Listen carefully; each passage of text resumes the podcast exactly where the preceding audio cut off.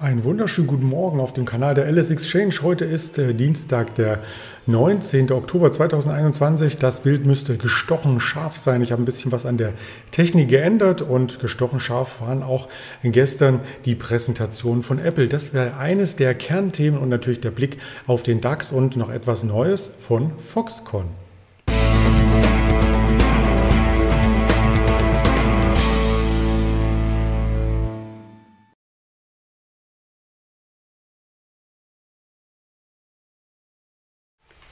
Das möchte ich über den Handelstag hinweg natürlich nicht alleine darbieten, sondern habe mir tatkräftige Unterstützung geholt von Daniel Saurens. Der wird am Mittag hier im Interview zur Verfügung stehen. Das blenden wir hier entsprechend auch ein und gehen direkt in den DAX hinein, beziehungsweise in das, was uns gestern beim DAX hier erwartet hat. Und zwar eine Konsolidierung. Die Konsolidierungszone hat sich ein bisschen ausgedehnt.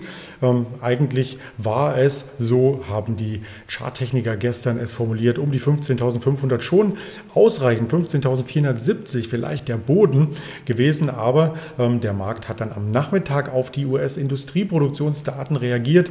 Die waren schlechter, die waren sogar negativ. Hier wurde ein leichtes Wachstum erwartet. Ja, und das hat den DAX dann unter dieses normale Konsolidierungsniveau, wenn ich es mal so ausdrücken darf, ähm, geschoben. Aber am Ende des Handelstages auch wieder zur 15.500 hin und wir haben über 15.470 geschlossen.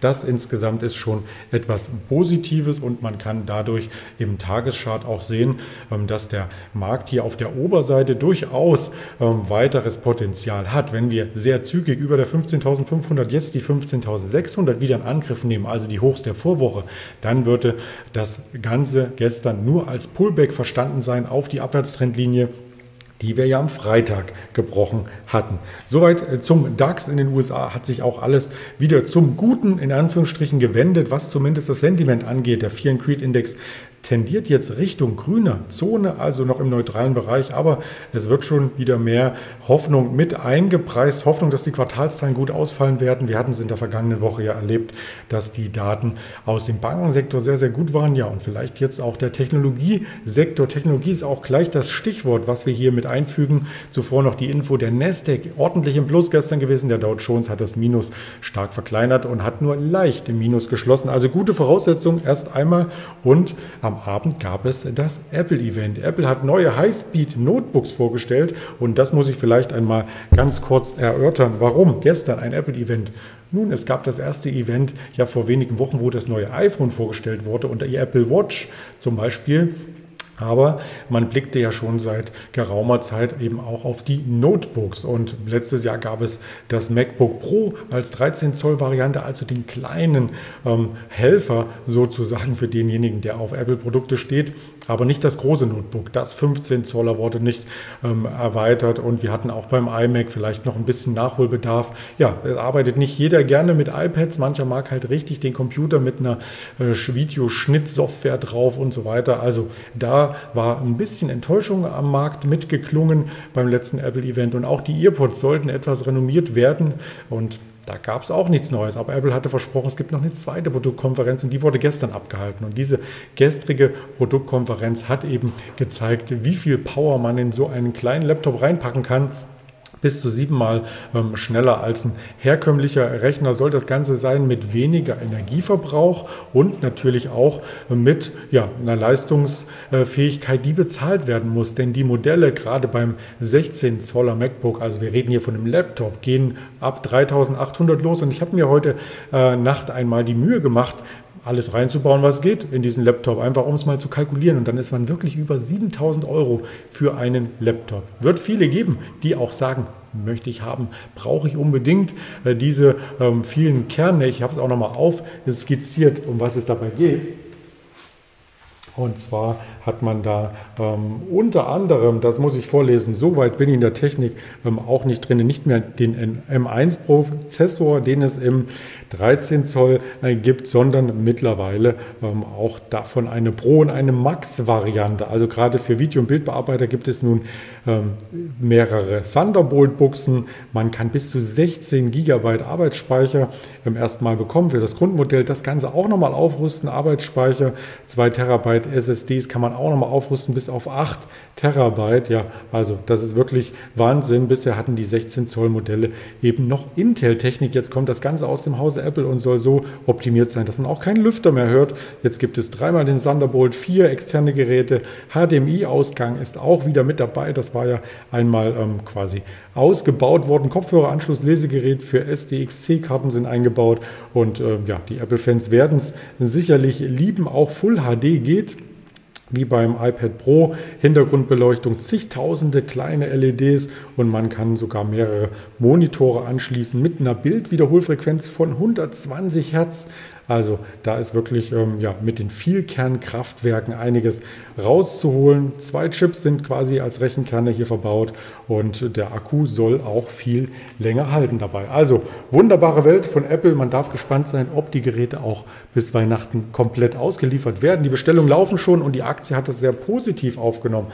Also gestern war man hier im Tagesverlauf schon in dem Plusbereich gelaufen, hat das Ganze bis zum Handelsende halten können. Die Produktkonferenz war auf, von unserer Zeit her 19 Uhr. Man kann das Ganze auch nochmal bei YouTube sich anschauen und auf anderen ähm, Kanälen. Ja, und After Hours ist auch kein großes Störfeuer gekommen. Die Analysten haben sich positiv weiter für die Apple-Aktie ähm, geäußert. Da komme ich gleich zuerst einmal der Blick auf Euro, auf den Euro-Kurs und da geht es auch wieder Richtung Allzeithoch. Also die Konsolidierung hier bei der Apple-Aktie vielleicht schon abgeschlossen. Und wie versprochen möchte ich auch auf die Analystenkommentare äh, eingehen, die es hier zuhauf gibt. Und ja, da gibt es insgesamt 43 Analysten, die sich dazu geäußert haben und 26 sagen immer noch kaufen, sieben aufstocken, neun halten und nur einer reduzieren, einer verkaufen.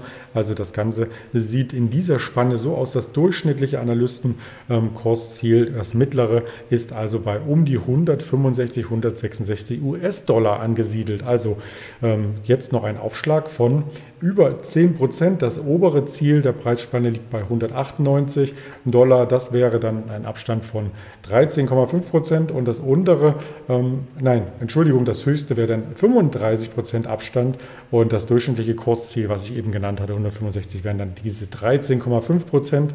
Und das untere Ende der Preisspanne, der eine Analyst, der gesagt hat, verkaufen, viel zu teuer, das liegt bei 90 Dollar. Das reißt das Ganze ein bisschen runter, sonst wäre alles ähm, extrem äh, positiv. JP Morgan hat erst gestern gesagt, Übergewichten, Kursziel 180. Credit Suisse hat am Freitag gesagt, zwar neutral, aber Kursziel 150. Und ja, ähm, es gibt auch eine neue Bewertung von Redbush. Also weitere Analystenhäuser sind hier dabei, die Aktie zu covern. Was es auch in dem Zusammenhang zu erwähnen gibt, ist Foxconn. Denn Foxconn, vielleicht klingelt es bei dem einen oder anderen, war ja ähm, einer der Hauptlieferanten für die Apple-Handys, beziehungsweise ist es auch noch. Da werden Smartphones hergestellt, unter anderem auch für Apple, aber auch für andere. Das Unternehmen kommt aus Taiwan und hat nun angekündigt, auch den Automarkt einzusteigen.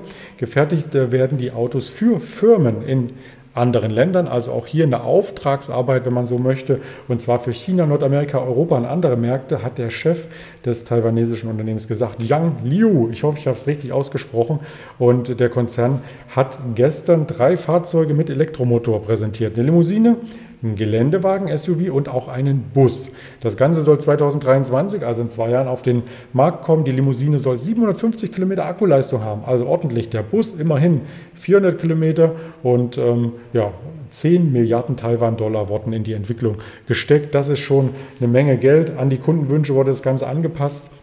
Und gemeinsam mit einer anderen Firma, die heißt Fisker, ähm, wurde äh, hier die Produktion ja schon einmal begonnen, möchte ich fast sagen. Das sind also die ersten Modelle, die man hier sieht. Und ich bin gespannt, ob dann hier auch letzten Endes Apple zum Zuge kommt und vielleicht das Apple Car irgendwann mal auf die Straße kommt. Das ist ja für viele ähm, Apple-Fans nochmal so ein kleiner Traum, was passieren könnte. Hier nochmal zusammengefasst, ähm, produzieren will das Unternehmen Autos, wie gesagt, für andere Großkunden zusammen entwickeln und Ende 2023 soll die Produktion beginnen und dann die ersten Fahrzeuge auf die Straßen bringen. Ja, was bringen wir heute auf die Straße an Termin? Die Bauleistung aus der EU steht an 11 Uhr, dann am Nachmittag 14.55 der Redbook Index, der Blick auf die großen Einzelhändler aus den USA und 20 Uhr das monatliche Budget-Statement aus den USA. Das wird auf jeden Fall die Märkte noch einmal faszinieren und bewegen.